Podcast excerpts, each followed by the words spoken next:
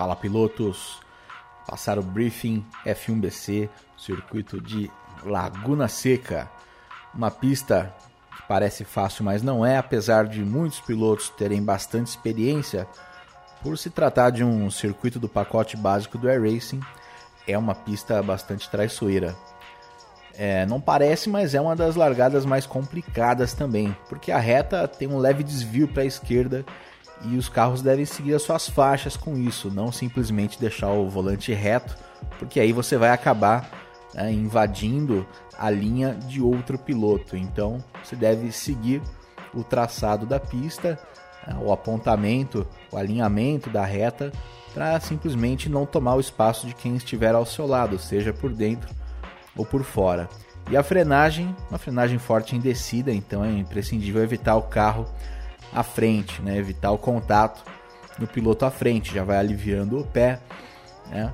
trabalhando um pouco nos freios, realmente evitar o toque no carro da frente, porque aí você acaba perdendo velocidade e pode ser atropelado por quem estiver imediatamente atrás. A curva 2 é muito importante também.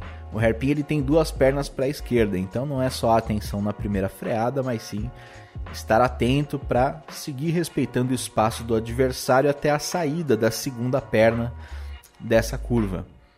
A curva 8 também requer extrema atenção, uma curva emblemática, exige o máximo de atenção. Mergulhar na subida para tentar tomar o espaço atrasado é um risco enorme de acidente.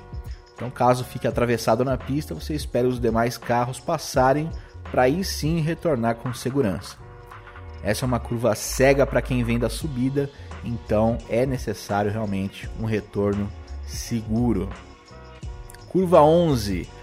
Prioridade é sempre uma saída com velocidade para a reta principal. Então, todo cuidado com as frenagens tardias para não acertar o adversário à sua frente. Isso é um clássico. Né? A última curva do circuito, a maioria realmente tenta né, frear mais cedo para ter mais embalo na reta. Se você é, achar que vai ter algum espaço para mergulhar por dentro pode acabar realmente atropelando o seu adversário. Então, muito cuidado. Ultrapassagem no geral é difícil, então fica nítido quando existe alguma forçada de espaço. E em relação às bandeiras azuis é um ponto crucial nessa pista. Por ser um traçado estreito, exige muita atenção no procedimento de passagem, de preferência nas retas e realmente né? Não ficar mudando de traçado, freando de repente, tirando o pé de repente. Faz o movimento mais previsível possível nas retas e quem for ultrapassar também fazer esse movimento mais previsível possível. É isso, espero que vocês tenham uma ótima corrida e a gente se vê na pista.